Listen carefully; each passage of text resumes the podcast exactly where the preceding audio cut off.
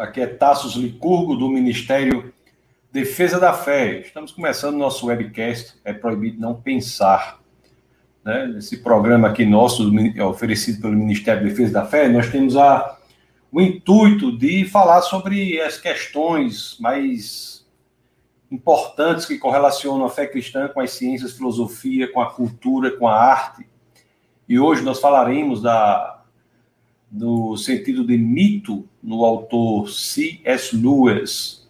Então, estamos aqui hoje pela primeira vez com a presença de dois convidados ao mesmo tempo. Vou chamá-los aqui para nós conversarmos e logo depois nós iremos ler aí os comentários. Quem quiser já coloca alguns comentários que nós iremos ler. Então, vou já chamá-los aqui para conversar com eles. Eu quero dar boas-vindas aos meus queridos Cláudio Ananias e Pedro Mendes. Sejam muito bem-vindos vocês dois. Amém. Graças a Deus. Amém. Obrigado. Meus queridos, como é, como é que nós estamos? Eu, olha, eu quero só dizer uma coisa para vocês aí. O Cláudio, ele merece aí nossa, nossa gratidão, tá? Enfrentando aí o, a virose do Covid, né, Cláudio? É, é. é já passei por isso. É, não é agradável não, né? Quando os sintomas eles são mais, mais fortes, mas estamos aí. É isso aí. Mas mesmo assim ele conseguiu estar presente para falar sobre a, esse tema, esse tema que é tão importante, né? O C.S. Lewis, a, a obra dele é uma obra que influencia gerações, gerações. Antes de nós entrar, deixa eu só ler alguns comentários iniciais. Depois nós lemos, vamos lendo os outros também. As pessoas podem até colocar as dúvidas, elas vão colocando nos comentários. Então nós temos aqui algumas pessoas que já estão conectadas conosco. Temos o grande Ricardo Rodrigues, que diz: Boa noite, paz, pastor. Hoje vai ser tremendo. Vai ser mesmo, viu? Essas duas bênçãos aí estão reunindo assim, uma coisa tremenda mesmo. Nós temos o grande Serrano, que está aqui conosco, lá de Natal, nosso querido amigo Serrano. Olha quem está aqui também, meu filho Orlando Licurgo, falando aqui de Brasília, no Distrito Federal. Seja muito bem-vindo, Orlando. Elizabeth Andrade, boa noite, na paz do Senhor, está em Parnamirim. Está em Parnamirim. Temos o nosso. O homem, esse homem aqui é, é, é, é o crânio da informática. É o crânio da informática. Ele é a mistura aí de Bill Gates com Steve Jobs, assim, é a mistura do, uma mistura dos dois aí. Tá dizendo aqui, ó, boa noite, pastor. Hoje vai ser uma boa viagem pelo mundo de luas. Vai ser mesmo, viu? Está de Parnamirim. Temos a pastora Jéssica, aqui está conectada conosco, pastora Jéssica, do Defesa da Fé. Temos o grande Marcones, que está aqui também, dando boa noite. Boa noite, meu querido Marcones. Marcones que tem três filhos, né? Então, numa idade aí de serem daqui a pouco já apresentados a obra de C.S. Lewis, As Crônicas de Nárnia, que falaremos também sobre, sobre esse tema. Tem aqui também a pastora Jane Campelo, também de Defesa da Fé, que na foto está ela com seu esposo, pastor Alexandre, aqui pessoas abençoadas e muito queridas. Enfim, vocês vão colocando seus comentários aí, que ao final nós iremos iremos ler as questões também. E estamos aqui, né, com nossos queridos Pedro e Cláudio. Os queridos, mais uma vez, eu gostaria de dizer que sejam muito bem-vindos. Vamos bater um papo aí. Eu tive uma, um bate-papo aqui com o Cláudio, não faz, não faz tanto tempo, não é, o Cláudio participou aqui do nosso webcast, sobre outro tema. Aí nós, no meio, conversando ali no meio do tema, nós abordamos C.S. Lewis. Ele disse: Rapaz, eu conheço aí o Pedro Mendes, que o homem é, é um grande especialista, um grande estudioso também dessa da obra de Lewis. Aí, aí a gente comentou: então vamos fazer um webcast, os três. E aqui estamos, né? Aqui estamos.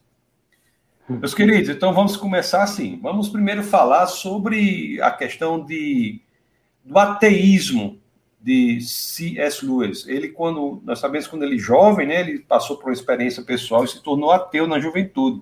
Então vamos conversar um pouco sobre esse tema. O que, vocês gostariam de dizer sobre isso? É, eu vou deixar com, com o Pedro aí essa parte, porque eu, eu costumo partir de, de C.S. Lewis, eu parto já da conversa dele com o J.R.R. Tolkien, né? Tá. O Pedro ele já, já tem uma, uma pegada anterior, né? Então fica à vontade, Pedro. Então, deixar Pedro com ateísmo, né, Cláudio? Vamos deixar de ficar só com a parte, parte mesmo. Vai, Pedro, você. O que, é que você gostaria de acrescentar sobre esse tema, meu querido?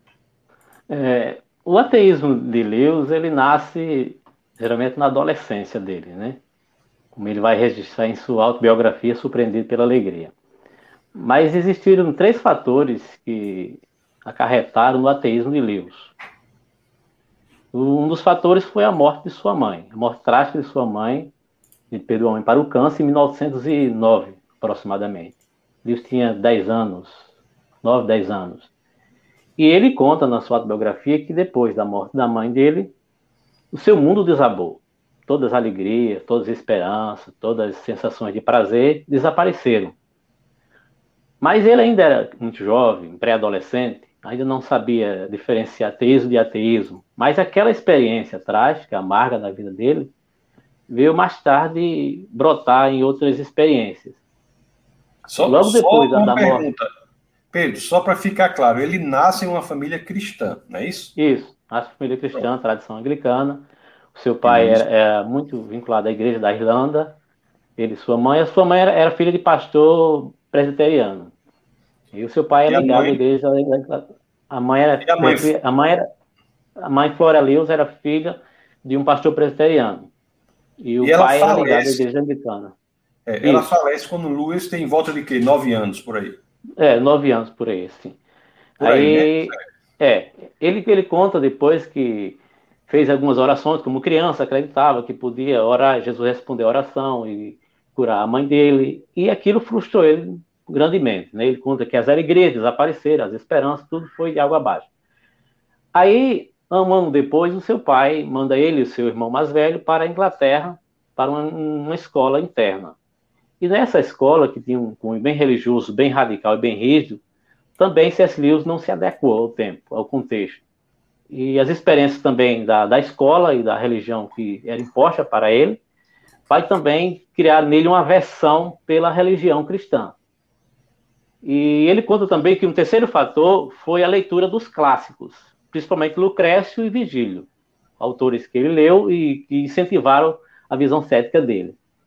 Aí, por volta dos 14 anos, ele escreve uma carta a um amigo dele, Arthur Greaves, que fez na infância, dizendo que havia assumido o ateísmo e que o cristianismo não passava, na verdade, de uma mitologia entre outras, de uma religião antes entre de nós outras. Entrarmos, antes de nós entrarmos no tema do mito, só para ficar bem claro, ele nasce numa família cristã e ele enfrenta aí vários momentos importantes né, na vida dele, que na, na obra dele ele registra esses três. Você falou, primeiro a morte da mãe, apesar dele ter orado pela recuperação da mãe, Isso. a mãe falece. Nós temos também a experiência negativa com o ambiente de religiosidade. Exatamente. Que é um ambiente de religiosidade que afastou ele e afasta uhum. até hoje tantas pessoas, né? Então, esse ambiente de religiosidade afastou ele, e, por fim, ele diz que um contato aí. É, uma leitura clássico, clássico. clássico, que em Isso. si não é um problema se você não entender é. bem, né? Então, quer dizer, são três elementos que ele, que ele uhum. expõe como razões que, que fizeram com Verdade. que ele, aí, na, na pré-adolescência, nessa carta, se colocasse de fato como adepto da cosmovisão ateísta. Na verdade, aí, o, o, o, o, o ateísmo ele, vamos dizer assim, o ateísmo intelectual, né, que, que, que vai ser o último passo em Lewis. Ele funciona como, como uma, uma espécie assim, de suporte ao ateísmo existencial, né, que já vinha sendo é, é, desenvolvido uhum. pela experiência. Isso. Boa. Então ele, ele realmente ele, ele se expõe publicamente nessa carta como ateu, aí na pré-adolescência, 14 anos, a, morte da mãe aos 9, e de 9 aos 14 tem esse, esse percurso aí de, de afastamento de Deus, até culminar com essa carta, que é um marco aí na, na constatação de um ateísmo dele. É isso mesmo? Isso, é isso mesmo. Só um detalhe, ele disse que, que não teve nenhuma experiência religiosa positiva hum. na infância e adolescência. A única hum. experiência que teve foi essa com a morte da mãe, o falecimento da mãe e as orações não sucedidas. Eu não entendi. Ele não teve nenhuma experiência religiosa, só a morte da mãe? ele não teve experiência positiva, ele conta. Positiva. Sim. Ele teve e, experiência e a morte negativa. da mãe foi, sim, a morte da mãe foi experiência positiva? Não, negativa. Foi um negativa. Só tem experiência negativa, então. Certo? Isso, exatamente. Só experiência negativa. Pronto. Aí entramos agora naquela constatação dele na carta lá, que ele fala do mito. Aí, por favor, Pedro, você ia dizendo, eu lhe interrompi só para consolidar. Aqui é assim, a gente fala e para um pouquinho, aí retoma, deixa as coisas bem organizadinhas, aí continua. Aí nós falamos, aí entramos agora na questão do mito. Você ia entrando na, no mito, né? Que, Isso. O que, Porque qual o... foi a primeira ideia dele do mito? Porque, assim, Lewis teve contato com os mitos logo na infância. Ele leu muito romances, contos, mitos, a mitologia grega, nórdica. Então, Lewis estava recheado dessas ideias na cabeça. Ele Mas, tem uma assim, biblioteca como... né, à disposição isso, dele. Né? Exatamente. Na casa, isso é muito importante também. É. Isso mesmo. Aí, então, ele tinha aquela ideia do mito clássica, né? A convenção, lá mais tarde vai ver isso aí, é que vai fazer ele reinterpretar o mito, porque o mito acompanha a vida dele da infância, adolescência, ateísmo e cristianismo. O que vai acontecer ao longo do tempo é que vai redefinindo. Mas aos 14 anos, quando ele escreve a carta ao amigo dele, ele resiste o cristianismo, relata o cristianismo como uma religião ou uma mitologia, entre outras. Ou seja, está no mesmo patamar. E para ele, nesse contexto, o mito ainda é aquela história fantasiosa sem, um, sem na verdade, um fundamento lógico. É simplesmente uma ficção que as pessoas criam e inventam para satisfazer determinadas curiosidades. Então, ali... Parado... Pois não, Paulo, continue. Então, parece que ele estava amparado é, também na, naquela ideia do, do, do, James Fraser, né? Do, do ramo de isso, ouro. A gente vai ver isso aí também, isso aí. É, exatamente, é. a concepção dele era essa, né? De mito. Depois então, ele vai redefinir. Então, ali para ele, o mito, é, não, o cristianismo era uma expressão de mito, Isso. mitológica, Isso. como outra qualquer, como naquele qualquer momento. Outro, ele já havia tido essa experiência intelectual com o mito, né, com a, com a, leitura, e pensou que o cristianismo era um mito como outro qualquer. Então, como é que esse Exatamente. conceito se desenvolve aí a partir daí para ele redefinir o que é mito? A redefinição vai acontecer já próxima à experiência dele, né, de conversão. Quando, por exemplo, em 1928, 1926, na verdade, ele registra, com 28 anos de idade, ele teve uma experiência que fez ele pensar em relação ao significado do mito. Quando ele disse que um dos colegas professores entrou no quarto onde ele estava, um professor ateu, um amigo dele, muito cético, ele chamou ateu dos ateus, durão, muito rígido, e fez o seguinte comentário, o amigo dele. Será que tudo isso que Jenny Franz relata não já aconteceu? Porque é muito estranha essa história dos deuses que morrem e ressuscitam, resultado por Jamie Franz. Parece que isso já aconteceu em algum lugar. Uma referência aos evangelhos. Então Lewis começou a pensar nessa relação entre os mitos hum. antigos e os evangelhos que registram a morte e a ressurreição de Cristo. A questão do Deus que encarnou. Então, esse foi o primeiro momento que Lewis começou a repensar a ideia do mito, que fez com que ele visse o mito para além das condições meramente humanas, mas como algo que apontasse para um contexto mais distante.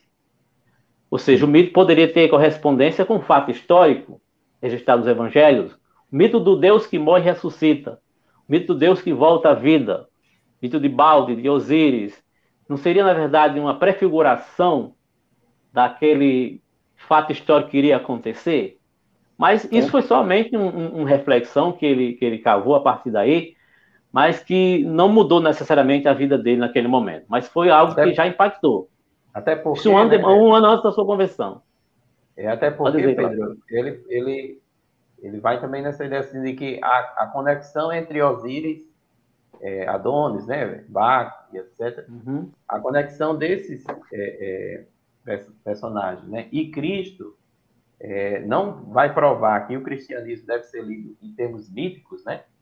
Ou seja, não necessariamente o, o, o, ele está apontando para o cristianismo como, como verdade, mas pode estar apontando para o cristianismo como é, uma narrativa que também pode ser lida em termos mitológicos, né? Isso. Certo. Porque, assim, então... ele não vai colocar mitos versus realidade. É mitos certo. e realidade, eles se complementam. Então, quando ele diz que o mito se tornou fato sem deixar de ser mito, ele vai mostrar que há uma espécie de casamento entre a ficção e a realidade, entre o mito e a realidade. Ou seja, o mito só... no sentido agora de transcendência. não necessariamente de algo puramente imaginário. Tá, vamos só tentar explicar mais isso. Assim, é como se antes o mito não encontrasse nenhum contato, não tivesse nenhum contato com a realidade. Isso. Ele começa a ponderar, a considerar Isso. que pode haver pontos de contato entre o mito uhum.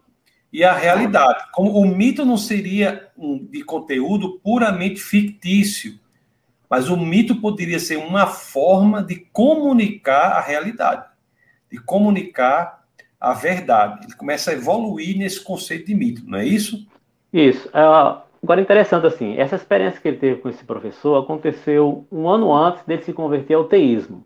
Sim. Porque o que foi que esse professor falou mesmo? O que foi que ele disse mesmo, esse professor?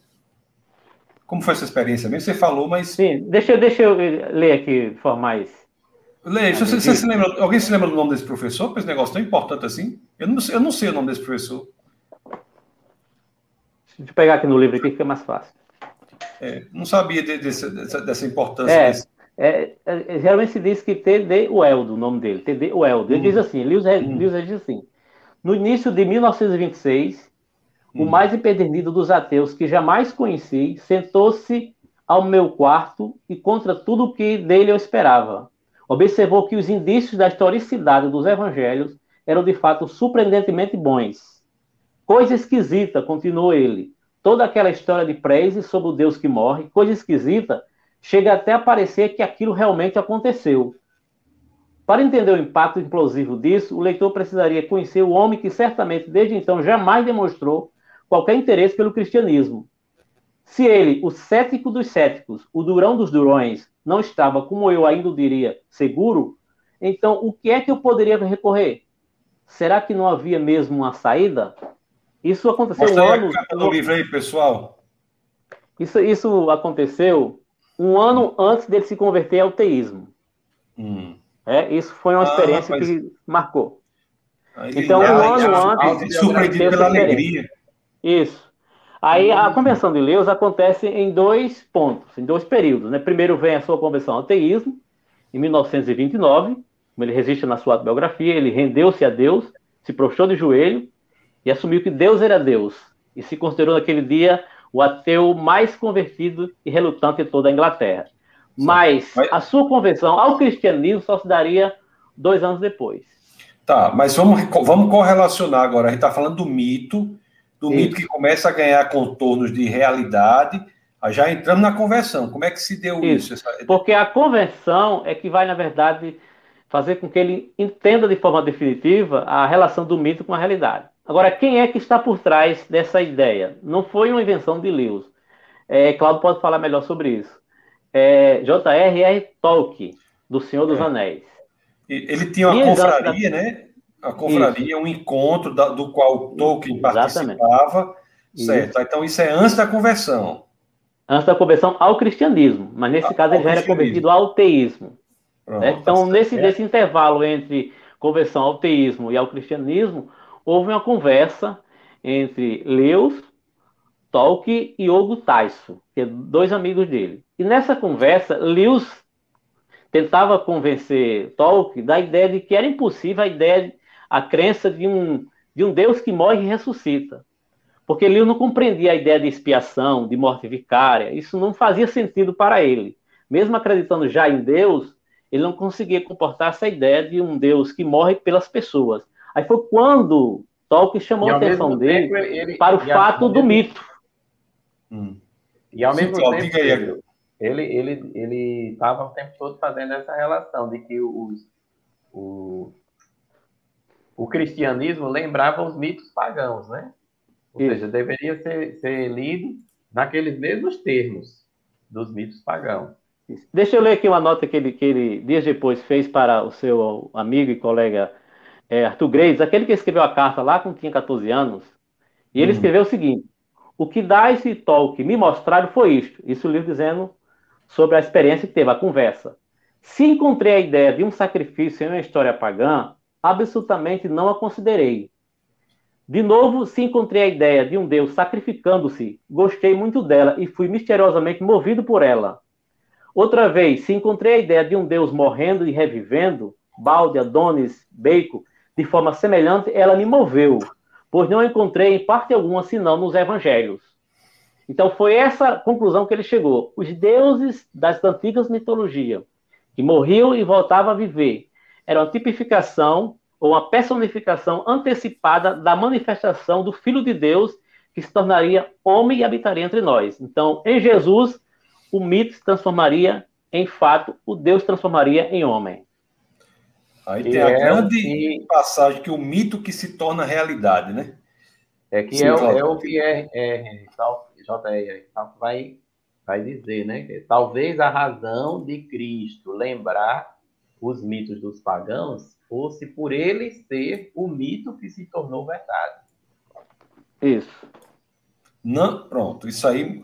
Então nós temos aí uma uma mudança do entendimento, né? O mito sai do campo puramente fictício, começa a tocar a realidade e o cristianismo ele entende que toda a mitologia anterior era uma antecipação, né, do, da realidade que se que se a mitologia se torna fato realidade no cristianismo. O cristianismo é o é. mito que se tornou fato. Isso. Ele diz, inclusive, no livro Cristianismo Puro e Simples, que Deus deu sonhos bons às pessoas as antigas civilizações, os antigos povos, que eram, na verdade, esse, esses mitos que faziam crer que um Deus viria, morreria e ressuscitaria. Mas esses deuses não tinham conexão com a historicidade, até que Cristo viesse. E Cristo, sendo Deus, se humanizou, assumiu a natureza humana e se tornou fato. Aí, quando ele diz que não deixou de ser mito, é porque existe uma conexão entre o mito e a realidade. Deixa eu ler aqui uma nota dele mesmo, no livro é. Deus no Banco dos Réus, que Lewis escreveu. É, mas isso, antes, vá, vá, procurando aí a página que, que o Cláudio aí vai encontrei, já. fazer alguma coisa, Cláudio? Pode dizer, Cláudio. Depois eu leio. Eu não sei, não, é porque eu estava com, com, um trecho do, de Deus no Banco dos Réus. Não sei se é o mesmo, você vai ler. Ele vai falar de é, o cerne do cristianismo, isso, Se for, faz igual ler, o Guinho, a gente faz igual o Guinho, o Zezinho, o Luizinho. Cada um lê uma palavra, vai passando. É. Deixa, eu ler, deixa eu ler aqui e fez comenta. Pode ler, claro. Pode ler. E ele faz a mais difícil. Ah. É, ele diz assim: ó, o cerne do cristianismo é um mito que também é um fato. O velho mito do Deus que morre, sem deixar de ser mito, desce do céu lendário e imaginário para a terra da história Aí ele diz: passamos de um Balder ou Osíris, que morre ninguém sabe onde nem quando, para uma Isso. pessoa histórica crucificada. Está tudo em ordem, sob o governo de Pôncio Pilatos. Isso mesmo, é assim esse texto que eu ia. É mesmo, era o mesmo ele... trecho, né? Era, era. E não combinaram, e não combinaram. não combinaram, né? É porque quando ele disse Deus no banco dos réus, aí eu já me lembrei. É. Aí, nesse, nesse texto, tem uma coisa interessante, que é o paralelismo e as diferenças que existem entre o cristianismo e os antigos mitos. Deixa eu ler aqui um texto desse mesmo livro, dando continuidade, quando ele diz assim... a capa do livro, não... tem que mostrar a capa do livro para o povo, para o povo comprar e ler. É, é, Olha aí, ó. levanta um pouquinho aí. Deus no banco dos réus. E Deus no banco dos réus. Inclusive, ele tá a eleição, a, a, eleição mais recente, né? Que, que foi feita aqui é. no Brasil. Isso, da Tomás Nelson, né? O Thomas Nelson fez uma coleção com, com as obras dele. Ótimo. Olha a Bíblia aí. Né? É bonito Eu vou ler aqui o paralelismo que ele faz e a diferença que ele apresenta entre o cristianismo e os mitos antigos. Quando ele diz assim... Mas aí... Não devemos... aí peraí, peraí, peraí, peraí. Agora, ele já está cristão aí ou é, ou, ou, é, ou é... Aqui... Aqui ele já, é, já assume o cristianismo nesse contexto. Mas a gente não chegou ainda nesse ponto. Ele tá, ele, a gente chegou no que ele é ter, ele Aqui ele está convencido, não. É aquele está convencido do cristianismo, né? Convencido. Não necessariamente já da, experiência. De... Isso, já houve a influência de Tolkien, que Tolkien que é isso. católico, não é isso? Católico, é. Mas teve a influência dele para que é, C.S. Lewis fosse do teísmo para o cristianismo. Isso. Pronto, aí, aí ele começa a reformular na cabeça dele esse Isso, conceito cabeça de mito, dele. conceito de mito como o cristianismo como um mito que se tornou fato. E agora Exatamente. o Pedro vai ler aí no livro as, algumas diferenças entre o, o mito, né? O, lê aí, por favor, o mito. Quando ele diz isso na página 86, não devemos ter vergonha do brilho mítico que irradia nossa teologia. não devemos ficar nervosos com o paralelo e cristãos pagãos. Esses cristãos pagãos, cristos pagãos, aliás, cristos pagãos, é uma referência a esses deuses da antiga mitologia, que prefiguravam o Cristo verdadeiro, o Cristo real. Ele deve existir, seria um entrave se não houvesse esse paralelismo. Ele dizia, não é um problema nenhum em você fazer uma relação entre os mitos antigos e Jesus Cristo. Não é problema nenhum. O problema seria se não existisse essa relação. Né? Ele é o paralelo que ele Bom, faz. Aí a diferença ele acrescenta o seguinte. Vamos, vamos aprofundar isso aí antes de continuar. Por que problema seria se não houvesse essa relação? Pelo menos na, na cabeça dele, para Lewis, havia um problema porque é, destonava Jesus da realidade, ou seja, do contexto geral. É como se Jesus tivesse aparecido sem nenhum, sem nenhum assim, cenário preparatório. Aí ele vai dizer que essa relação entre Jesus e os mitos antigos vai mostrar que Deus distribuiu em todas as culturas antigas o lampejo da verdade que prefigurava a vida do Messias. Ou seja, não somente o Antigo Testamento judaico anunciou a vinda do Messias, mas também nas próprias culturas, entre os mitos antigos, existiam lampejos de verdade que anunciavam. Então, como anunciavam, mostrou que a vida de Jesus não foi é, desarragada da sociedade ou da realidade, desligada do mundo real não é somente também uma ligação com o judaísmo, mas também com as, culturas mais primevas, mais primais, mais antigas da humanidade. Também tinha é, esse princípio da vinda de um Deus que morre e ressuscita, até que Jesus viesse e encarnasse como Filho de Deus. Ô, Muito bom. É, pois não. É, tá naquela ideia que a gente, eu até comentei na, na, na live anterior. Nosso bate-papo. Hum. Sim, eu comentei sobre Dom Richardson. Você disse que até conheceu ele, né? É, é. No livro. No Fa livro... Fator Melquisedeque, né? Isso, isso. No Fator Melquisedeque, ele, ele coloca exatamente essa ideia, né, Pedro? É, é que o, o é, é, Deus ele não só preparou o evangelho isso. para o mundo, né? Ele também preparou o uhum. mundo para o evangelho. Então, esse lampejo de verdade está exatamente nessa preparação das isso. culturas, né? A partir das Muito suas narrativas também mitológicas, é isso? Isso. Muito bom. Também já olha, dizem que, é, que as culturas não cristãs, ou as cosmovisões não cristãs, são é, núcleo de falsidade, mas com verdades periféricas. Né? E, Isso. Né? Então, quer dizer, é, é, são essas verdades periféricas que são, de acordo com, com C.S. Lewis, a preparação, usando a terminologia que Cláudio usou, do fator, fator Melquisedeque, a, a preparação do mundo para o evangelho. Isso, muito, é, muito, é, muito, exatamente. Ele, ele muito interessante. diz que, que assim, o que existe de bom nas antigas religiões, mesmo as religiões mais selvagens, um termo que ele usa muitas vezes, existe de melhor no cristianismo. Então, essas religiões, elas trazem algum tipo de verdade, mesmo de forma ofuscada, mesmo de forma limitada, mas que era uma forma de expressar um tipo de bondade, um tipo de verdade dentro desses contextos religiosos antigos, mas que teria sua expressão maior no cristianismo. Então, o cristianismo Muito é como bom. se fosse o ápice. Como se fosse, não, é o ápice de todas as verdades já ensinadas nas antigas religiões. O cristianismo desenvolve é. e traz a revelação final de Deus. Então, é, é quando um o mito se torna né? fato. Quando o mito se torna fato. Pronto. É, Rapaz, muito bom. Eu acho que foi muito boa essa explicação que, que foi dada em relação a isso. Aí continue agora a leitura do paralelismo, por favor. Sim, agora vamos ver um pouco das diferenças que está nesse, nesse livro aqui. Tá. É o Peso da Glória, também Peso lançado glória. pela Thomas Nelson, né? E claro, tem um capítulo... comprou a coleção completa, viu? E comprou os três exemplares de cada um, porque se perder Foi. ainda fica outro. É. Botou um, um, um, um, na casa da mãe, um na casa da avó, um na casa dele, porque se perder um, tem um. Né? Tá. Eu desconfio que ele tem, ele tem edição diferente, tá? Dessas obras. Tenho, tenho. Eu tenho as duas, duas tá edições, as duas versões. Tá. Aí, o outro livro é emprestado, né? Da, da, vida, da vida nova, né? Aí, veja bem. Então, nessa, nesse livro tem, tem um capítulo que é Teologia é Poesia, no sentido de mito. Teologia é mito. Aí ele vai dizer o seguinte, no capítulo Um Peso de Glória, página 127. As histórias pagãs são todas a respeito de alguém morrendo e voltando à vida, seja num acontecimento anual ou em um lugar ou datas desconhecidas.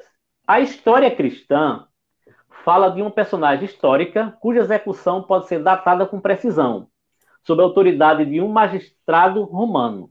Aí está a semelhança e a diferença. Ou seja, ambas as histórias, tanto das mítias como a história real, fala de um Deus que morre e ressuscita. A diferença é que uma é mítica e aponta para um acontecimento real, e a segunda é o fato histórico, concretizando o que dizia nos antigos mitos. Por isso ele diz, o mito que tornou carne. É, rapaz, isso é muito poderoso, né? É muito poderoso, porque às vezes são críticas que se fazem ao cristianismo como se o cristianismo fosse uma repetição do mito que existe, isso. quando na realidade a, a, interpretação correta é o cristianismo. É a realização, né? É a realização do mito. Isso. É a realização. É como se você. É como se o mito fosse o sonho e a verdade fosse você acordar é. e realizar o sonho. Certo sentido, nós que estamos em Cristo, nós antecipamos né, a realidade perfeita em que viveremos também no futuro. É interessante essa, esse processo de revelação progressiva, né, que, que, se dá aí também nas Escrituras até Cristo, e na nossa vida também nós temos acesso a uma realidade mais profundas. Muito legal. Então nós temos, então nós temos aí o, o, o ele, come, ele começa a estar, tá, claro, você fez uma distinção entre uma conversão intelectual e mais existencial. Parece que é a conversão aí mais intelectual a dele, né? Inclusive ele diz isso, né? Que, que, que a conversão dele foi de, de é, ela, ela segue uma sequência de, de questão intelectual, né? É, ele faz referência à questão do, do idealismo, né? Parece que ele, uhum. ele, diz que primeiro ele se converteu ao idealismo, né?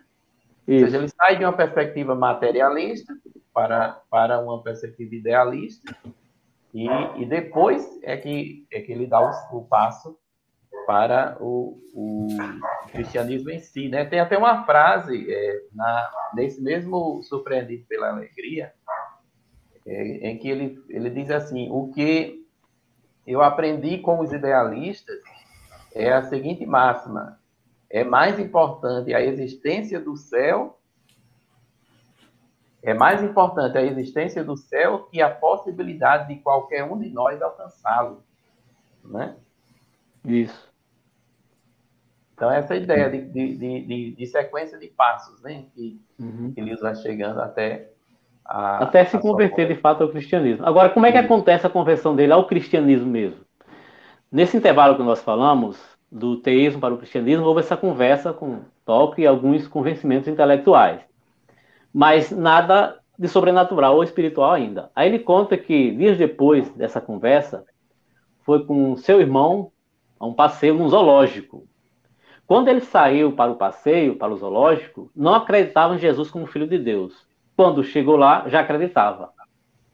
Ou seja, algo aconteceu no coração dele, além de ter acontecido na mente já, porque ele foi convencido intelectualmente por Tolkien e o Butais, sobre o mito que se fez carne, se fez realidade. Mas a convenção espiritual ainda não tinha acontecido. Dias depois, nesse caminho do zoológico, é que ele diz que simplesmente aconteceu. Não se sabe como, mas simplesmente aconteceu. Saiu, não cria Jesus como filho de Deus. Chegou lá, já acreditava.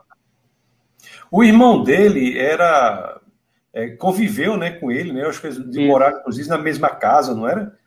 É, era o, o, confidente dele, né? O mais, confidente. mais próximo dele. É. É, e, ele, e, o irmão dele era como se fosse um cristão mais estável, né? A vida toda, não é isso? Isso, é. Embora depois, assim, de algum tempo, já na, na meia-idade, o irmão dele acabou se viciando em bebidas e perdendo totalmente o controle, hum. a sobriedade. Então, o que nós temos aí agora, ó, vamos, pessoal, veja bem que coisa impressionante, né? Aí, então, ele tá, o, o C.S. Lewis, ele, ele cria essa coisa, essa, essa história, essa teoria, esse elemento profundo do, do cristianismo como um mito que se faz fato. E ele se converte ao teísmo, se converte ao, ao cristianismo. Parece que o Tolkien foi muito relevante mesmo na, na conversão dele ele se converte ao cristianismo, e depois nós entramos agora numa produção dele intelectual, na produção literária, vamos falar das crônicas de Nárnia, né? que é na, são nas crônicas de Nárnia que se diz que na produção artística nós temos o processo inverso agora, que é o fato que se torna mito na obra de arte dele. É. Então, quer dizer, a produção artística de C.S. Lewis ela faz o movimento inverso, né? Ele produz a arte é, com base no fato que havia se transformado, que o, o, mito se transformou em fato, e agora na arte o fato se transforma em mito. Vamos falar um isso. pouco sobre isso. Inclusive, é, lá, é, é, essa, essa, essa produção né, de, de, de nesse sentido, é, em to, toda a produção dele, aí ele vai, ele vai estar é, procurando justamente é, colocar em, em, colocar, colocar em uma, uma, uma sistematização é, é, narrativa, né? Tudo isso que ele vivenciou, né? A produção dele vai ser exatamente isso. Essas ideias, todas essas ideias que a gente é, discutiu até agora, é o que ele vai expor tanto na sua obra é, ficcional, que é essa ideia de, de fazer o caminho inverso agora, né? De tornar mito, narrativa mitológica, tudo isso, como também na própria obra, é, é, vamos dizer assim, teológica ou filosófica, embora ele não, não, não admitisse ser, né? Por isso que a gente chama que, que ele é teólogo e filósofo popular, né? O, o não profissional. Mas mesmo nesse, nesse tipo de produção, todas essas ideias estarão sendo postas aí, né? É, eu é, uso, usei um termo, eu acho que ele não é muito adequado para tratar dessa questão, que é, eu chamo de apologética abstrata, né? Acho que seria assim, uma apologética ficcional, né? É, que, que é o que? É, ele se vale de uma narrativa com a criação dos personagens e etc, lugares e tal, para incutir, né, para colocar ali os valores cristãos.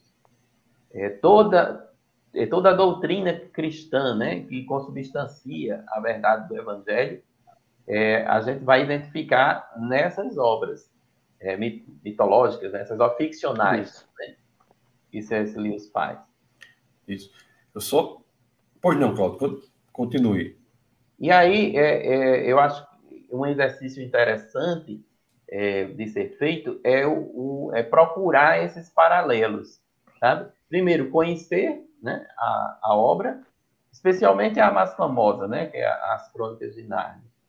E é, depois da leitura de, de, outras obras dele, em que ele está fazendo uma discussão mesmo doutrinária, teológica, a gente colocar em paralelo, tentar identificar, de fato, essas questões, né? Como é que C.S. Lewis transforma um ensino bíblico, um ensino cristão, é, em fábula, né?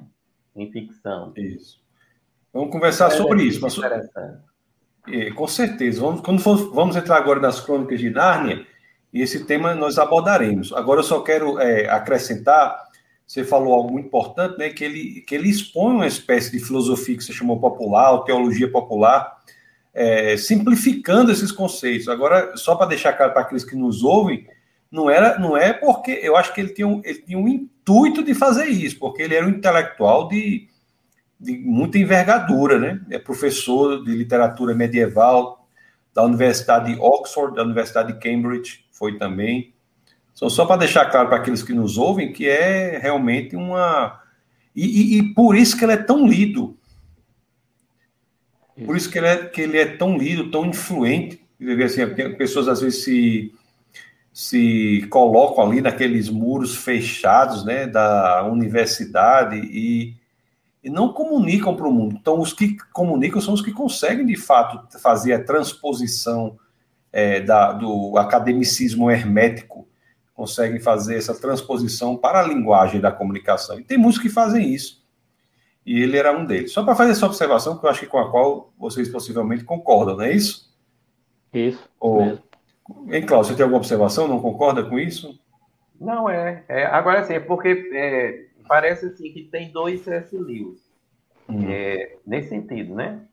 Não é que, que tenha dois C.S. Lewis no, no, no escrito dele, não. É, é, só nesse sentido, porque C.S. Lewis, ele, ele não. Qual é a cadeira de C.S. Lewis em Oxford, não é teologia, não é filosofia. É literatura, literatura medieval. Pela literatura medieval, é, exato. É. Também é importante. Também. Ele, ele, ele, começa em Oxford como professor de filosofia, mas substituto. É. Passa um ano somente Sim. dando aula de filosofia. É. Depois, na verdade. Ele fica ele... meio magoado, né, com Oxford. Né? É. Ele fica meio magoado, não é isso? É. Tem algumas ele frustrações. Porque... É. Eu acho que ele consegue uma posição melhor como professor em, em Cambridge, né? É, exatamente. Não é, é isso? De, de literatura medieval. É. Exato. Pronto. Aí você vai ver que tem a, a, a, o trabalho dele profissional, né? Na área de literatura. Tem aquela, tem a obra, né? Que é, que é a, a, vamos dizer assim, a dissertação dele, né? Do mestrado dele, a, a obra acadêmica, né? Que, que é o me fugiu agora o título, Pedro. É a alegoria do amor, né? Alegoria do, né? É, mas é, é, quando você vê essa obra filosófico-teológica, vamos dizer assim, é como se é, é C.S. Lewis é, é C.S. Lewis nas horas vagas, né? É C.S. Lewis fora do, do, do seu fazer acadêmico, né? profissional. Eu, eu tenho essa impressão, né? Quando eu vejo. É e ele mesmo, né? Se, ele não quer se valer disso aí, né? Que ele é, é, como eu disse, um teólogo ou um filósofo, né? Isso. Ele não tinha, é. na verdade, é, estudos formais em teologia, né? Ele era no estudioso entanto, da teologia, entanto, mas não tinha, é, não tinha estudos tá, formais em teologia. Sim, é, no entanto, tá, isso não quer dizer, é, com isso eu não estou querendo dizer, pelo contrário, que, que é, por não ser um profissional da área, é, ele não fez a altura. Aí eu estou dizendo, pelo uhum. contrário, Isso. ele fez até muito mais, né? Porque Isso. os próprios teólogos e filósofos profissionais, eles se curvam diante da obra de C.S. Lewis Isso. nessa área, né? Isso é, é só para citar um, só para citar um exemplo, é, do que você está falando aí, quando ele foi chamado pela BBC de Londres, durante o período da Segunda Guerra Mundial, para ministrar algumas palestras radiofônicas, ele foi muito censurado pelos teólogos profissionais, pelo fato da BBC confiar a Lewis uma missão que deveria ser dada aos teólogos de renome. Ele, por ser um teólogo popular, recebeu algumas severas críticas, né? Porque Lewis de Oxford é um Lewis, é um Lewis mais, mais apologético, o Lewis de Cambridge é um Lewis mais crítico literário. As obras literárias dele e acadêmicas geralmente são desenvolvidas mais em Cambridge e não em Oxford. Eu, eu é, orientei. Diga. Pois não, Claudio, continue. Não, não continue. eu ia só acrescentar que, que um, dos, um dos maiores é, é, teólogos e filósofos que nós tivemos recentemente, né, foi o Norman Geisler, né? E, e, e, o Geisler, ele lá na, na, na enciclopédia de apologética dele, é, quando ele vai falar sobre C.S. Lewis, ele diz que é, ele é, com razão, o teísta e apologista cristão mais influente do século XX, né? É. Pelo fato, aí ele diz assim, pelo fato da maior parte do seu trabalho ter sido é, feito na mídia popular, né? No caso da transmissão de rádio e também por causa das histórias infantis. Eu, eu orientei um trabalho, acho que foi um mestrado em arte sobre é, as capas originais da primeira edição das Crônicas de Nárnia, sobre um estudo do, do, que, do que as capas diziam em respeito à história do livro. Muito interessante trabalho. E, e na época, e eu me lembro que o corpo lá de professores da Universidade Federal teve um pessoal que chegou para mim e disse: não, esse trabalho não deve prosperar. C.S. Lewis não é, não, é um, não é um escritor assim muito conhecido Universidade Federal. E aí eu disse, rapaz, eu vou lhe dar só uma informação, né? Ele escreveu cerca de 40 livros e vendeu, hoje, vendeu cerca de 100 milhões de cópias. Isso. Então, eu, só isso daí, nós temos a, a, o grau de influência da obra dele. Né? E é. entre os livros dele, os mais influentes assim, do ponto de vista de que impactam mais, realmente são as crônicas de Narnia. Estou dizendo que é o livro mais importante, não. É um livro que, se a pessoa conhece pouco de C.S. Lewis, ele vai conhecer as crônicas de Nárnia quando, e também, quando muito, o cristianismo mero, né? o, o, o cristianismo puro e simples, que é traduzido puro e simples. Então vamos agora passar para a análise, o tempo está passando, vamos passar para a análise agora da questão das crônicas. Das crônicas de Nárnia, que é quando aquele conceito que a gente está dizendo, ele retoma o conceito, só que na produção literária dele, agora é o fato que se torna mito. Então vamos falar um pouco sobre as crônicas, Pedro. As crônicas, segundo inclusive os seus próprios biógrafos, dizem que Lewis escreveu para, para tornar o cristianismo mais acessível ao mundo infantil e aos adolescentes. É claro que quem lê as crônicas vai perceber que ali é uma literatura para todo tipo de gosto, para todo tipo de pessoas. Mas o cerne das crônicas, inicialmente, é comunicar as verdades do cristianismo. Mesmo que ele diga que, inicialmente, o leão, Asla, não nasce como um Cristo, depois se torna, na verdade, quando vai desenvolvendo as crônicas. Mesmo ele tendo escrito depois dos seus 40 e poucos anos, ele diz que já existia, já está no seu imaginário, a imagem de um fauno com guarda-chuva, que 14, 15 anos já estava no seu imaginário na sua mente. Quando chegou à idade adulta, ele disse, vou escrever os livros que eu gostaria de ter lido. Aí escreveu as Crônicas de Nárnia, né? É claro que há outros fatores por trás que incentivaram ele a, a, a escrever as crônicas, inclusive o seu amigo Tolkien também, que influenciou ele nessa parte. E, e, cada crônica daquela tem uma grande lição, um ensinamento cristão. Por exemplo, no Sobrinho do Mago, a gente vai encontrar, logo na primeira carta, Sobrinho do Mago. Pedro, desculpe, desculpe interromper, mas a gente fala às vezes para pessoas que não conhecem. Então vamos lá, são sete livros. Sete livros, é. Pronto, são sete livros que formam as crônicas de Nárnia. Isso. Aí, agora interessante que esses livros existe essa, essa opinião, né? Eles são escritos numa ordem crono, a, a ordem de escrita dos livros não é a Sim. ordem que a história se passa, né? Isso. O primeiro é feitiço é, é o leão, a feiticeira e o guarda-roupa, né? É. E aí, vocês acham que a pessoa deve ler na ordem da história ou na ordem que foi escrito? Eu, eu acredito que deveria ler na ordem da história.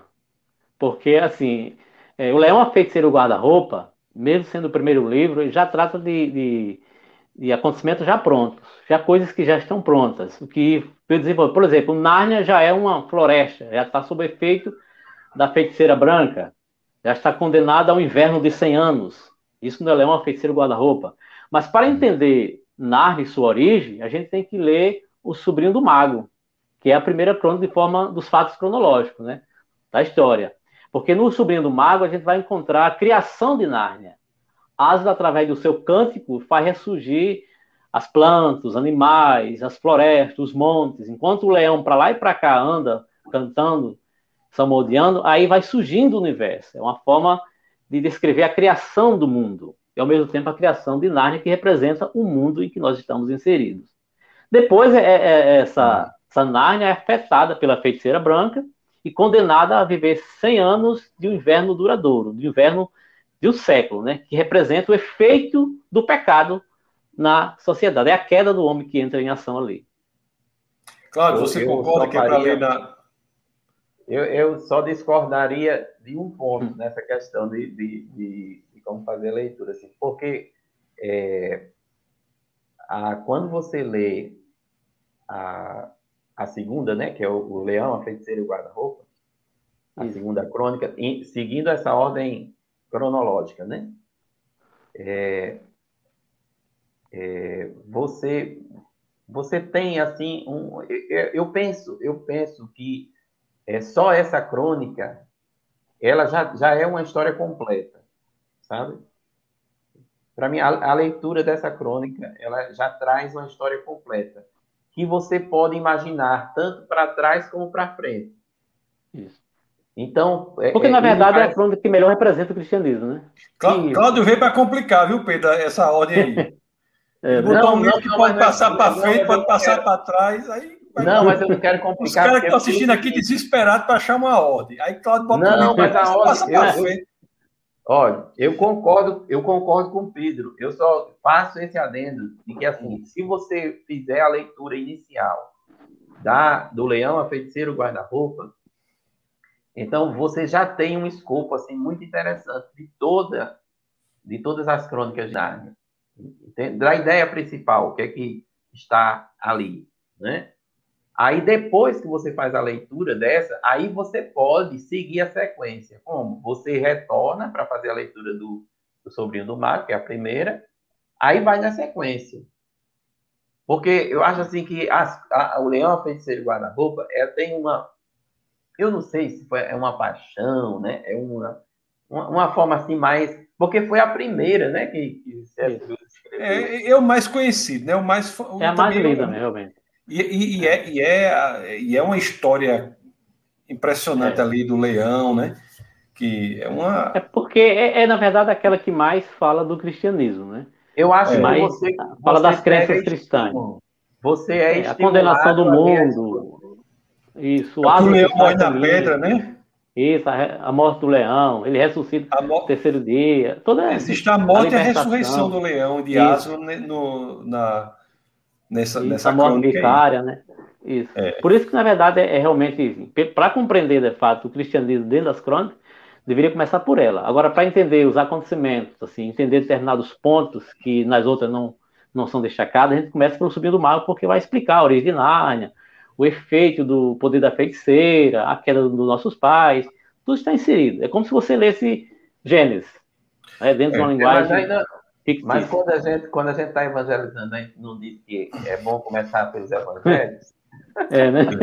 Não, a proposta de Cláudio é, eu achei interessante. Sentido. A proposta de Cláudio é: começa a ler aí pelo Leão, a, é. o guarda-roupa e o, o, a feiticeira, não é isso? E, é. e, e, no final, você, quando você terminar de ler esse, você volta para ler do começo da isso. cronológica e lê tudo de novo. E lê o Leão de novo. É. Pronto, tá muito bom, muito bom. Tá Pessoal, bom, vamos, é, agora vamos. A, a, qual, quais são os temas realmente cristãos que, que são claramente expostos ali no em Nárnia, assim, para a gente selecionar alguns. Tem a morte e a ressurreição do leão, que é claro, né? Isso. É, mas, Tassos, eu, eu queria antes de, de, de, Pois não.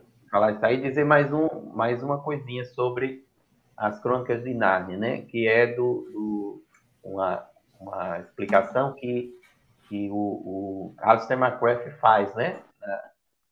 Pedro, acho que Pedro está aí, com, tá aí mais perto com o livro de, de. Pronto. C.S. Lewis, né? A biografia que o Alistair McCrath fez. Hum. Eu acho que só, só tem uma pessoa, só tem uma pessoa mais apaixonada por C.S. Lewis do que Pedro, que é McCrath.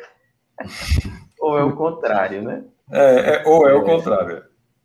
É, aí ele diz assim, ele diz assim, ó, isso é, há dois pontos que, é, que, a gente tem que entender sobre plantas de Nárnia.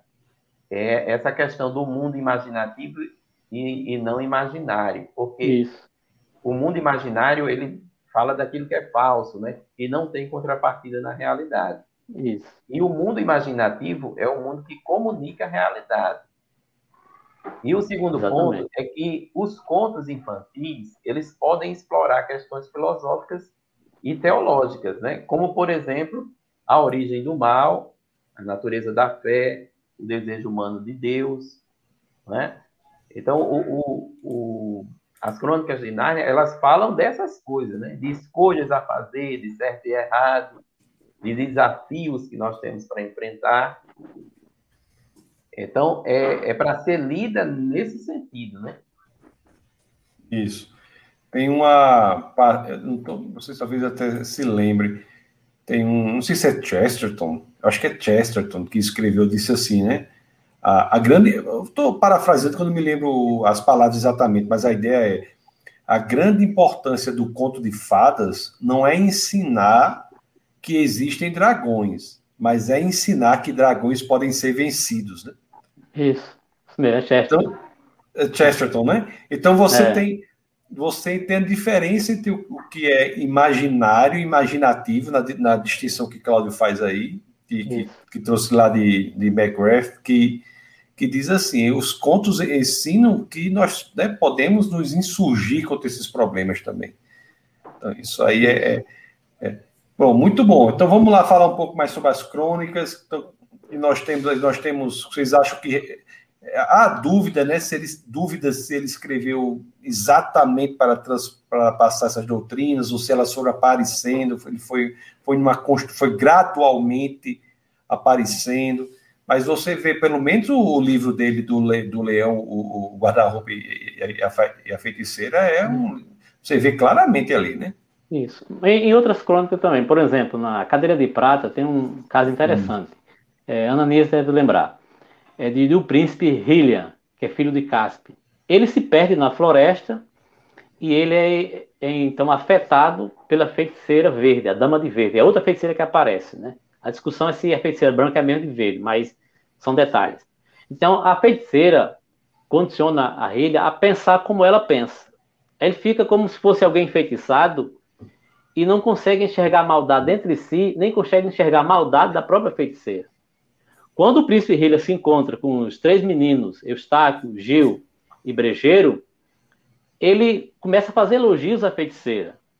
Porque para ele, o que a feiticeira faz é algo de bom. Mesmo que todos os dias ele seja submetido a uma sessão de tortura.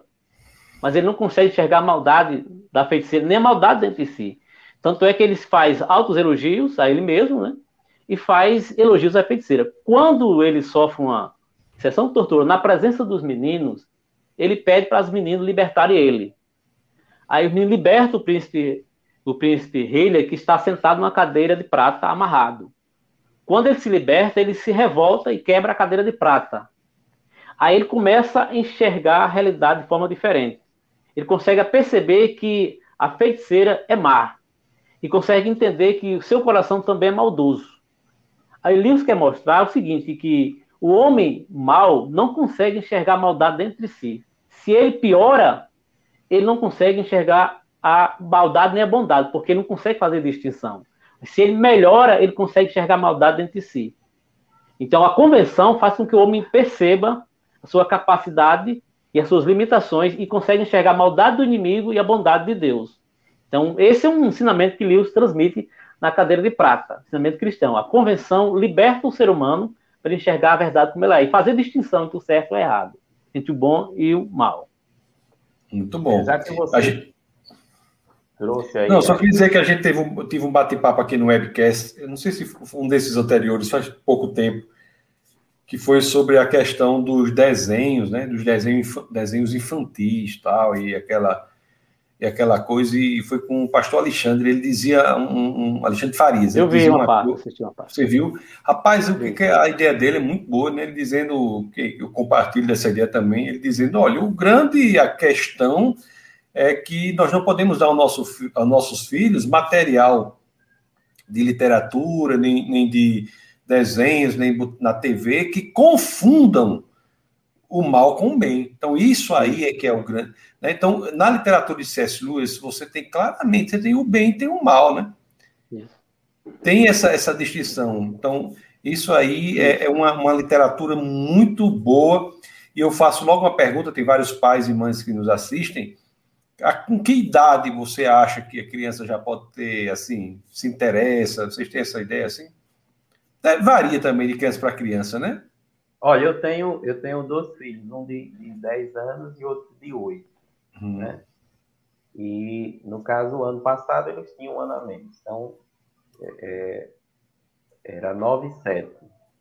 E a gente aproveitou esse período da pandemia, né? Uhum. Para concluir a leitura das crônicas. então, é, a gente leu todas as crônicas né, nesse período da, pandemia. É, eu acho que é a idade mesmo, né? 7, 8 anos que ele começa a se interessar por esse assunto, né? Pelo menos o nível é esse, essa idade mesmo. É, é deixa eu só fazer um. Muito positiva, né, deles. Hum. Isso.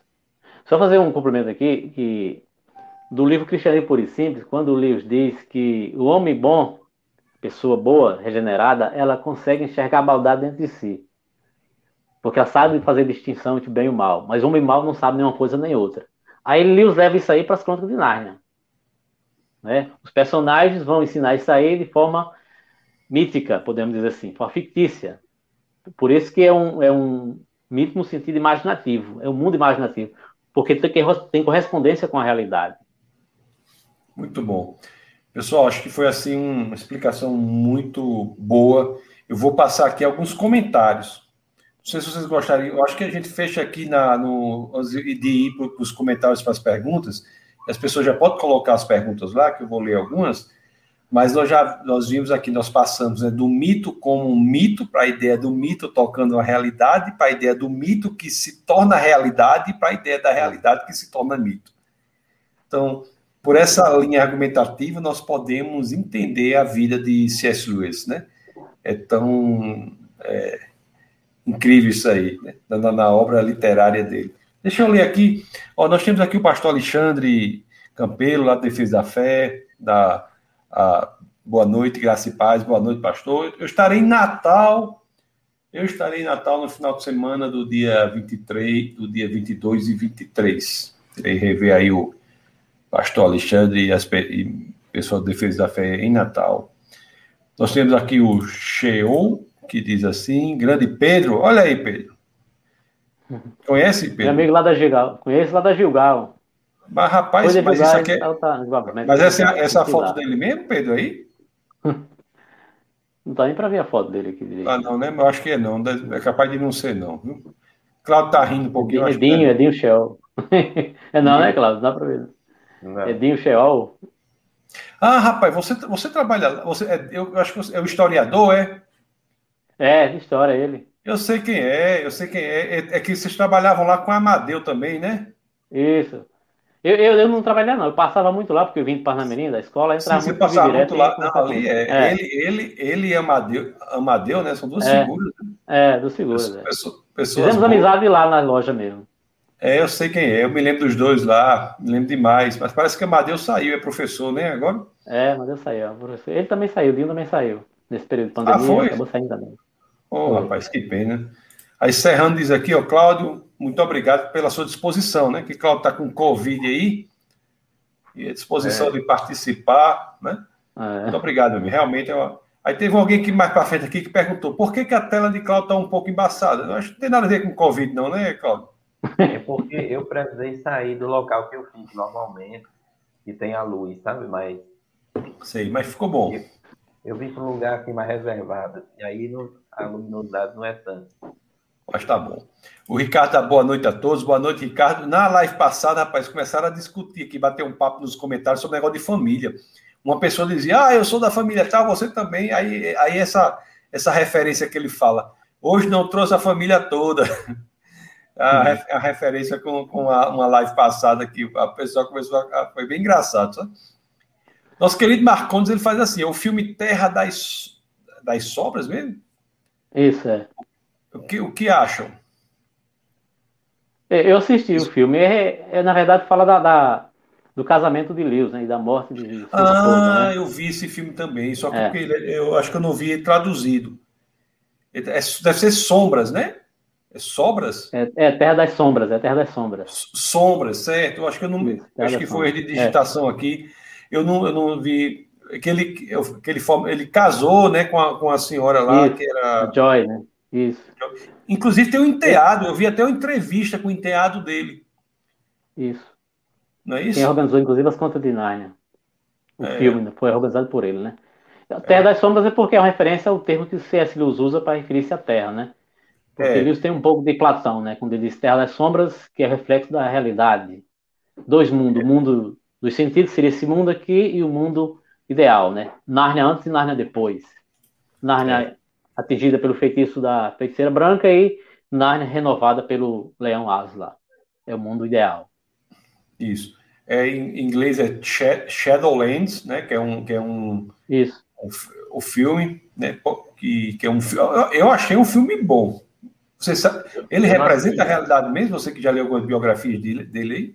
É, eu acho que assim, no final me parece deixar C.S. Lewis quase um agnóstico que eu acho que uhum. não, não, respeita muito a, a biografia nem os escritos que vieram depois da morte da, da esposa dele. Né? E Lewis, na verdade, teve alguns problemas de fé, crise de fé, mas não não mas não tirando isso com o agnóstico. É, tirando isso, o resto está interessante. É um, é um filme muito bonito. que ele dá a entender. É bonito, é. É um filme bonito. Quem que puder, assista aí. Ó. O filme Terra das Sombras, em inglês é Shadowlands.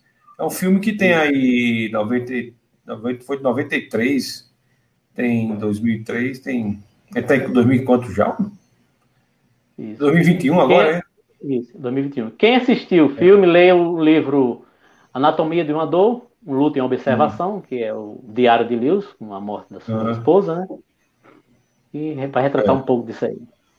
É.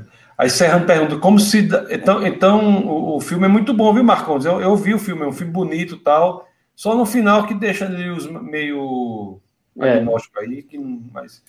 O Serrano diz: como se dá a conversão ao, ao teísmo? Nós falamos aqui já, Serrano, acho que deve ter comentado antes.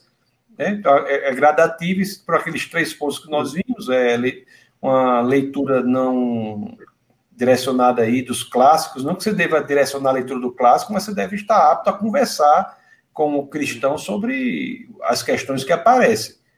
Então, leitura dos clássicos, né, um ambiente religioso é, meio fora da correlação com Cristo, a religiosidade forte também afastou e teve o a morte da mãe dele quando ele tinha por volta de nove anos de idade.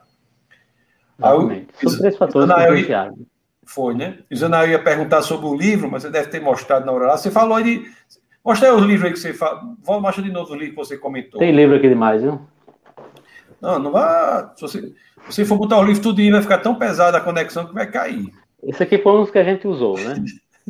Deus no banco é, dos, dos réus. réus fala sobre o mito no fato.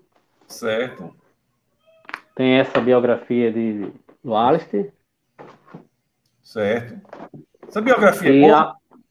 Você leu toda? Ótima, acho que, acho que é a melhor, é. É a melhor biografia dele. Tem outra também, do David Dumming, que está por aqui também. É. Mas essa é McGrath, ele é, ele, é, ele é evolucionista, né? É. Evolucionista, texto é. evolucionista. E tem esse aqui que é o, a autobiografia de Lewis, né? É, na, na capa bonita. Ninguém é perfeito, viu, Tassi? É. Pois Só é. pegar mais um livro aqui. Rapaz, ele... E aí, Claudio? O homem se animou. Deu um pulo aí. É.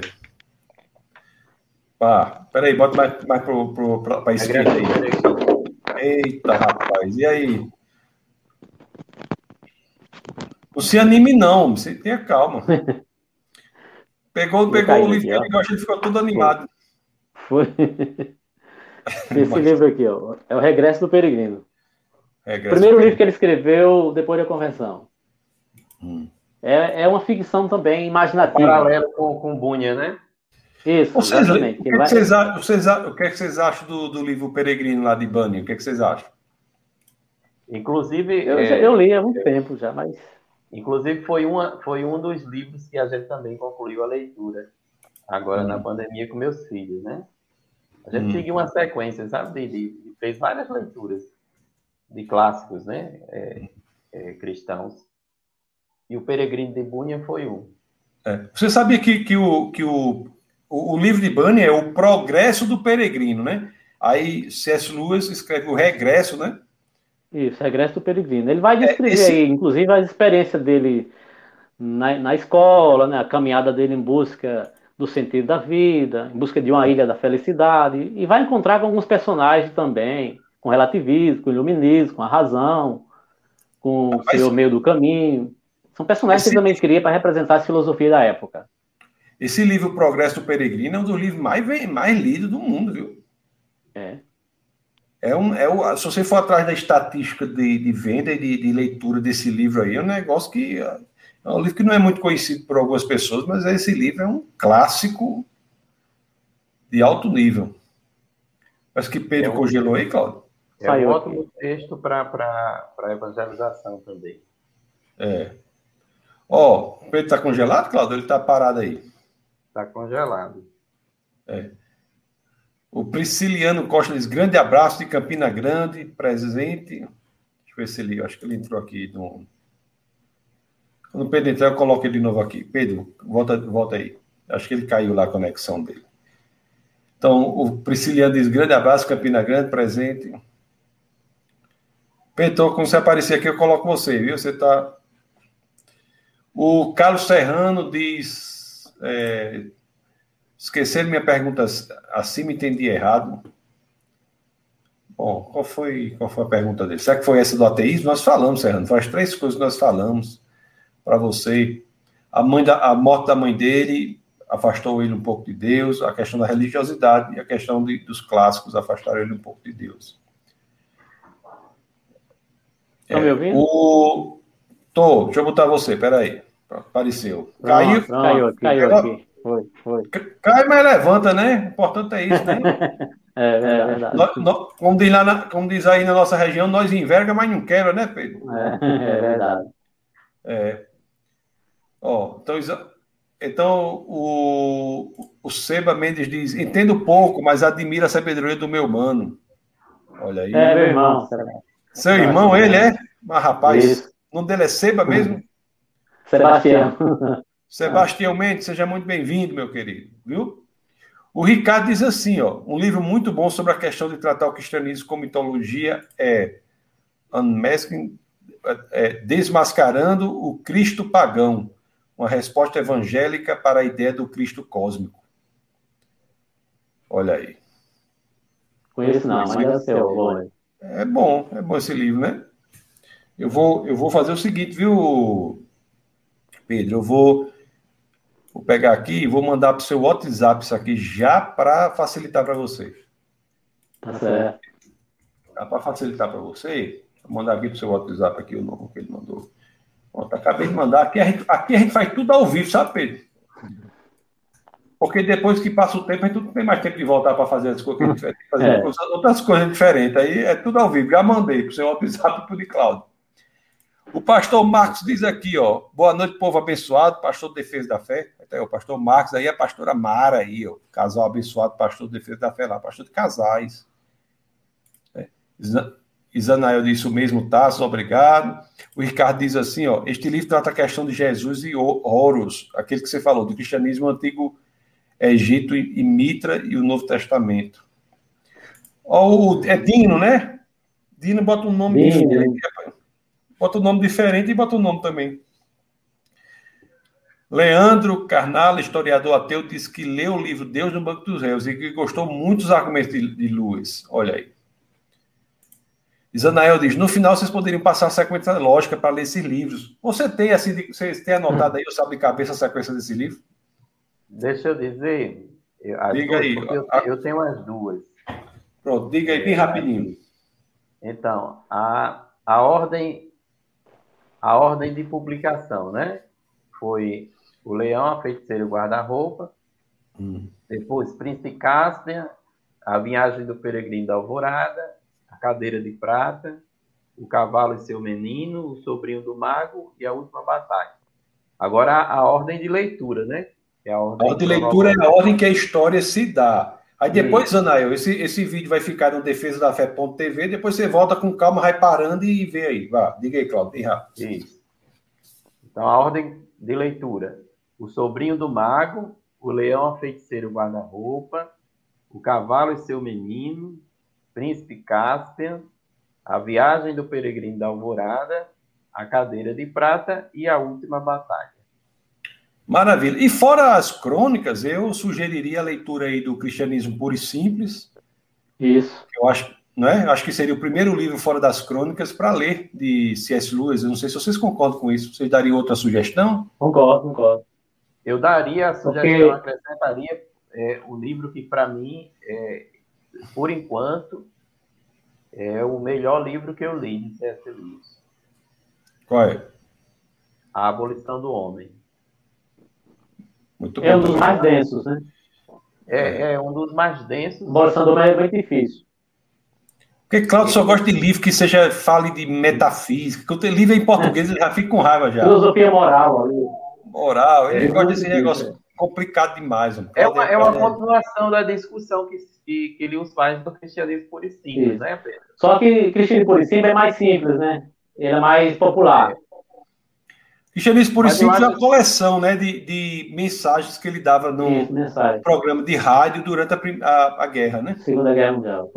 É. é porque a abolição do homem, é porque a abolição do homem, eu acho que assim, é uma defesa tão contundente do, do argumento moral que, que não, não, não dá espaço para uma contra-argumentação, sabe? Começa com, com cristianismo puro e simples, depois vai para a abolição, para quem, quem, quem quer a área mais filosófica. Quem quer a área mais literária, lê as crônicas. As pessoas também gostam muito de Carta de um Diabo a Seu Aprendiz. Ah, é, muito bem lembrado. Eu, a, é. a, gente não podia deixar de falar nesse. Esse, é, esse é, também é muito apreciado. É, é um livro fino. É. é que em inglês é Screw Tape Letters, que é, que é, o, o, é um tio que, que é o tio do. É o diabo, é o sobrinho dele, né? É, na, na tradução Martins Ponte é, é Fita Pus e Verme Billy, né? É, é, tio e sobrinho.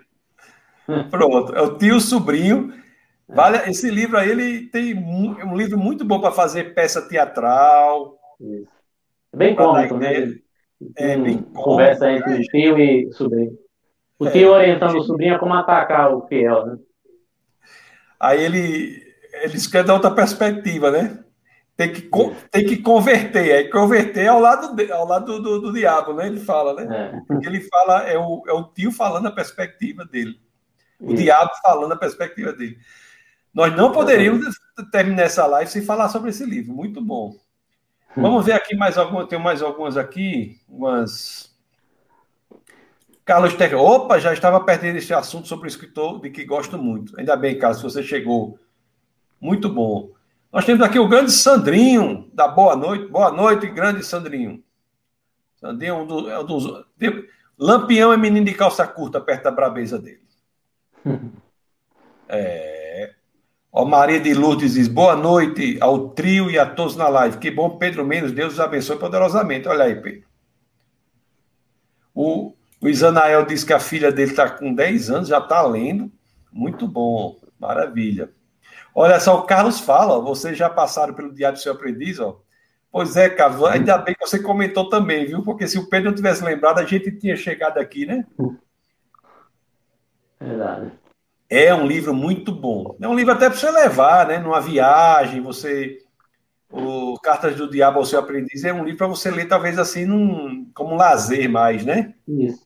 Outro também, ninguém pode esquecer é esse. Os Quatro Amores. Quatro Amores, é. Rapaz, dizem que C.S. Lewis era um cara muito tedioso assim no, no convívio. Dizem. Você ouviu falar isso aí? Eu, eu, eu, sei, eu sei essa história, assim, que quem é tedioso era, era Tóquio, né? Tolkien. É. Mas Lewis não. Lewis era muito era animado, extrovertido. E era, mas eu, eu tenho é. ouvido, talvez ouvi. Mas não queira falar mal de C.S. Lewis à frente dele, não. O menino, o menino de Cláudio começou a ler com sete anos de idade as crônicas, né? As crônicas. Mas Pedro parece que começou a ler com um ano e meio, não foi, Cláudio? As crônicas de Nárnia? Aí, Pior não foi. Eu acho que eu comecei a ler C.S. Lewis, acho que com 7, 8 anos. Foi, né? Tá bom. Foi. Rapaz, boa, Cláudio. Eu não posso falar mal dele, não. o Isanael diz assim: ó, fantástica explicação. Agora entendi as crônicas. Que bom, Isanael. Que bom. Clá... Caserno, Cláudio e Pedro são de onde? Homem, pelo amor de Deus, Serrano, eles são lá de nós, homem. Lá de nós. Com... Comedor de rapadura. Isso. Já foi picado por... Todos os dois já, foi picado por... já foram picados por mutuca. Já correram em parede de açude, o açude sangrando. Hein? Tudo conhecido aí. A Jesse diz assim, ó. Excelente explanação, parabéns. Não sei se falaram a respeito. Gosto muito das cartas de um diabo, seu aprendiz. O que acha? Oh, olha aí a professora Jéssica. Professora Jéssica. Foi o primeiro best-seller de livro, né? Inclusive, o livro saiu na capa da Time na época que escreveu esse livro. Embora seja o livro que ele menos tenha gostado de ter escrito. É, ia ser uma, uma furada grande. Nossa, se a gente não. É, peraí, se a gente não tivesse falado, peraí. Foi o livro que ele, que ele menos gostou de ter escrito? Menos gostou. Por quê? Mais um. Ele não gostou disso. Porque ele disse assim que para escrever esse livro ele teve que se identificar de certo modo com o demônio. Então ele teve que retratar o demônio, representar o demônio ali e foi para ele um sacrifício. Isso. Muito bom. O Isanel diz assim: ó, pronto, comprei este por indicação de Geisler, cristianismo por e simples. Vou ler. Pode ler. O começo do cristianismo, às vezes, para quem não é da área de filosofia, é mais assim, né? É. É, que fala sobre o argumento moral, né? Argumento moral. Então eu digo assim, né? Quem não é dessa área, Isso, sobrevive ao começo. Tenha persistência no começo. Depois ele se torna. É. O Serrano diz: Faço minhas as palavras de Anael. Entendi perfeitamente as crônicas de Nárnia. Aí que diz aí, ó, alto nível eles dois. É mesmo, viu, Serrano? Ah, você pensa em dois cabos alto nível, tá aí. Dois cabos alto nível. Meus queridos, são, já é 10 e 21 a gente combina sempre. Às vezes eu passo, mas não é bom passar. 10 e 20 é o período que eu faço. Sim, eu gostaria de agradecer imensamente a presença de vocês, Cláudio. Cláudio que está com, com Covid aí, peço a todos que orem por Cláudio, pela família dele. Acho que já foi curado, só, né, só vai participar, né? Ah, então não precisa orar mais não, pessoal. Já foi curado, então não precisa mais não. Hein, Cláudio? Ore por mim e pela minha família, pela recuperação. Por outras, por outras, ore pela recuperação de Cláudio e, por, e ore pela, pelos dois aí, pelo Pedro, por Cláudio, ore pelo Defesa da Fé, né, orem pela, pelos homens de Deus que se dedicam à, à expansão do Evangelho. Né, são dois homens de Deus aqui, o Cláudio, o Pedro, são convidados. Foi o primeiro, primeiro webcast que nós fizemos em toda a história aqui com, com dois convidados, assim. Eu acho que deu bastante certo. Foi bom, não foi? Você gostou, Cláudio? Gostei, gostei muito. Gostei demais, também gostei. Gostou também, Pedro? Eu achei legal, cara, assim, com dois, assim, foi bom. É. Assim, e olha que vocês não brigaram. Se brigar, eu acho que fica até. Né, se começar a discutir um com o outro, ainda é. Mas Deus é um autor para vários temas, né? É. Deus tem uma variedade de, de, de, livros, de assuntos que ele abordou. E a gente pode discutir é. muitos, a questão da moral, do sofrimento, do amor, do prazer, da vida. Então, o livro tem muita coisa para ser abordada e estudada. Ah, bom, meus queridos, muito obrigado pela presença de vocês. Eu acho que foi um, esse webcast aqui foi muito importante para o entendimento das crônicas, para o entendimento da questão que muita gente não entende, o mito que se fez verdade, que se fez fato, que se fez realidade. É uma dificuldade de muitas pessoas para entender isso. Eu acho que vocês conseguiram expor de forma muito transparente, muito tranquila. Gostaria de agradecer demais a presença de vocês, viu? Que Deus abençoe. Vou passar a palavra aqui para o Cláudio, para que ele possa eh, dar suas, suas palavras finais. Depois eu passo para o Pedro. E aí, Cláudio? Amém, amém, Tassi. Foi um prazer, como sempre, é sempre um prazer estar conversando com você, participar de, desses momentos né, contigo sobre as discussões que envolvem a fé cristã e a racionalidade da fé, né? Também. É sempre um prazer. E, e também com, com a presença de Pedro, né? E para mim é uma honra também. Eu já participei de alguns eventos com Pedro e ele, ele já, ele já tem uma importância histórica também na minha formação, né? Nessa, caminhada acadêmica. Foi um prazer. Muito bom. Depois vou, vou combinar com o Pedro aí para nós fazermos uma um bate-papo desse assim sobre livros específicos de C.S. Lewis, né? Isso é uma boa, né, Claudio? Você a gente podia fazer uma, uma, uma um repeteco, né? Como diz é, assim. É, Pedro, Pedro ele, ele, ele funciona muito bem como um consultor sobre C.S. Lewis, né? É. Já que, já que ele tem tudo que sai sobre C.S. Lewis, então ele, ele pode fornecer muitas dicas interessantes para quem quer se aprofundar nesse autor. Boa, boa. Palavra está com você, meu querido Pedro. Muito obrigado, viu? É, eu, eu quero somente agradecer demais a oportunidade. Quando o irmão Cláudio falou comigo, eu me senti lisonjeado. Né? Foi uma honra falar com o doutor Tá, com o Cláudio, meu amigo de algum tempo já. E Lewis, ele me inspirou em muitas fases da vida. Né? Em momentos de, de, crise existencial, eu encontrei em Lewis, de certo modo, um, um guia de volta ou de retorno ao cristianismo tradicional. Então, eu quero agradecer a oportunidade, o momento, estamos por aqui. Deus abençoe a todos. Pedro, quando eu tive no, estava no, nos Estados Unidos, é, um tempo que eu passei lá ensinando, tinha um colega lá da faculdade que ele só ensinava sobre C.S. Lewis. Era uma yeah. É. cadeira específica da universidade, Cláudio, com o nome do autor. Sim. Que bom, né? Então, assim, é, então, assim, é um, é um autor que dá uma cadeira, dá uma, dá uma disciplina, dá para se criar uma disciplina dedicada a ele, né? Por quão impressionante ele é a sua obra, né? A sua produção. Muito, muito bom. Ele ali fez mais sucesso nos Estados Unidos do que na própria Inglaterra. Né? Foi lá onde começou é. todo o sucesso dele, né? No Brasil ainda é pouco conhecido, apesar de já ter sido é, lançado algumas obras, mas nos Estados Unidos já era mais. Antes, antes... a máxima de Jesus, né? É. Profeta Senhor. Eu, vou, eu tenho que encerrar aqui, mas eu queria só fazer uma pergunta final, parece que eu não queria deixar de, de, de ter isso aqui nesse vídeo, nesse, nesse webcast aqui para ficar gravado.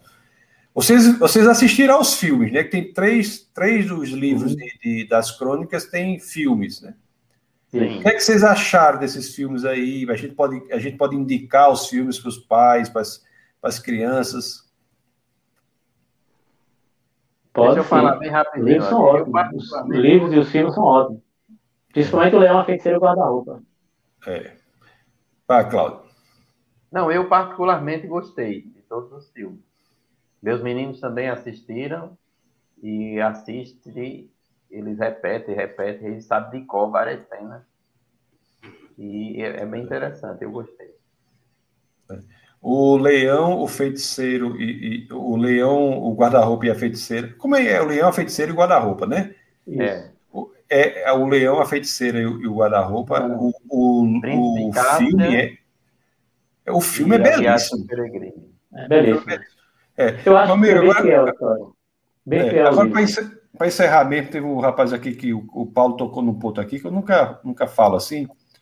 É, o Serrano está orando por você já, é, Cláudio, só para dizer aqui, está dizendo, ó, você está curado, Cláudio, em nome de Jesus, enfim. Amém, eu recebo. Está curado, viu, querido? Você e sua família. Mas eu vou só para antes de encerrar, mas eu estou com o problema de encerrar esse webcast, mas isso aqui diz assim, ó, o fala de Ravi Zacharias, foi pouco aproveitado aqui no Brasil por todo o seu conhecimento e intelectualidade. O Ravi teve uma situação, assim, eu, eu até mantive a citação é, no Instagram Defesa da Fé, que é arroba Defesa da Fé, a gente cita algumas, é, publica algumas citações de apologetas e teólogos tal. E tem também do, do, do Ravi, né, que aqui no Brasil é conhecido por Ravi, né? Ravi Zacarias teve esse, essa publicação. Ravi, agora ele teve uma situação pessoal bem delicada aí, uhum. é, o ministério dele mesmo se pronunciou, né? Agora eu, eu mantive a cita, não pedi para tirar as citações dele assim, porque pela obra dele e tal, mas assim, eu acho que a obra dele é importante, mas ao que tudo que parece, ele teve uma vida aí, uma vida secreta, né? Numa situação secreta aí da vida dele que atacou muito, influenciou muito a, a questão da credibilidade da obra dele para algumas pessoas. Então só chama Ele atenção esse aquela situação de que a gente tem que analisar é, de forma diferenciada, né, o conteúdo da obra, a produção bibliográfica e a, e a vamos dizer assim a produção comportamental, né? Isso. Eu senti, a gente, a gente sofreu aqui algumas é, colocações aqui de defesa da fé, o pessoal querendo que eu tirasse tudo que fosse de Rod Zacarias, sabe? Assim, é uma situação delicada. Mas, enfim, teve essa situação, nós ficamos, fiquei muito triste é, com isso que ocorreu. Inclusive, eu tive pessoalmente com ele lá no escritório dele, ele me recebeu no escritório dele, que fica, ficava numa, numa cidadezinha chamada. Você colocou. Foi, eu coloquei, chamada em Norcross, que é perto de Atlanta, na, no estado da Geórgia. Mas, e eu falo assim publicamente aqui, porque foi algo que o próprio ministério RZIM, que é Ravi Zacarias International Ministries, falou sobre isso, tá? Aí, então, mas o, os livros dele são bons, mas, mas fique ciente que teve essa situação pessoal da vida dele. Ele pergunta, outra pergunta, e se a igreja apologética fala muito pouco sobre apologética. E por quê? Porque está errado, tem que falar mais. Tá? A razão é que a razão é que está errada. O que eu acho também é que há, o que aconteceu também, porque muitos apologetas no Brasil começaram a fazer uma apologética de fogo amigo, de um atacar o outro. Então, assim, uma apologética que ataca o próprio cristianismo, entendeu? É reformados contra pentecostais, contra isso aí eu acho que deu um mau testemunho. Enfim, tem que, a igreja tem que se voltar para apologética, né, para resgatar os jovens. E C.S. Lewis é uma apologeta. Então, a, a, se, você botar, se você botar as crônicas de Nárnia para o seu filho, você está também abrindo a porta aí para que ele tenha acesso a, a, uma, a um autor de grande qualidade. na área de apologética. Acho que o Claudio, o Claudio que falou, né, que foi o que foi foi o Norman Geisler que disse que era o maior o apologeta mais influente, né? Mais influente do século XX. Foi C.S. Lewis, pronto. Ok, pessoal? Tudo certo? Pedro, você quer dizer alguma coisa para encerrar mesmo agora depois? Não, não estou tranquilo já. Então, muito obrigado a todos que nos assistem, obrigado a você, Pedro e Cláudio, que Deus os abençoe grandemente, meus queridos. Fiquem na paz e um abraço para vocês. Tchau. Amém. Tchau. Meus queridos, vocês viram aí a participação do Cláudio, a participação do, do, do Pedro, foi muito boa, né? Então, muito obrigado a você que nos assiste até agora. É, eu acho que foi realmente um tema aí, pessoas têm dificuldade, as pessoas têm dificuldade em entender o, a, as crônicas, e nesse webcast aí ficou bem claro, assim como a questão do mito, tá bom? Se você quiser é, se envolver financeiramente com o Defesa da Fé, fazer a sua contribuição para o Defesa da Fé, você tem essa oportunidade, o Pix é, o e-mail pix.defesadafé.org ou então o CNPJ do Defesa da Fé.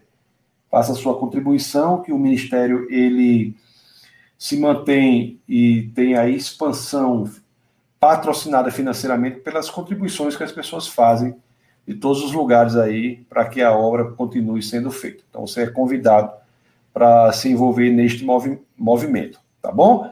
Hoje é quinta-feira, domingo, 18 horas. Aqui no Defesa da Fé.tv, nós vamos ter a, a, o culto né, de domingo, haverá a pregação sobre o, na série lá sobre o Evangelho de João. E terça-feira, toda terça-feira, às 21 horas, nós temos a nossa escola bíblica. Assistam a aula passada, se você ainda não assistiu, está no defesa da fé.tv. Você vai do seu navegador bota defesa da fé.tv, vai direcionar você ao canal de vídeos e lá na, no playlist lá da escola bíblica você vai ver as últimas aulas e veja a última que foi sobre a ira de Deus, a ira de Deus, você entender biblicamente o que isso representa, tá bom?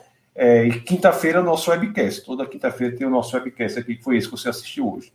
Muito obrigado mais uma vez, que Deus abençoe é, a todos poderosamente, foi uma grande alegria estar aqui com vocês e que nunca se esqueçam. Aqui no Defesa da Fé é proibido não pensar. Forte abraço.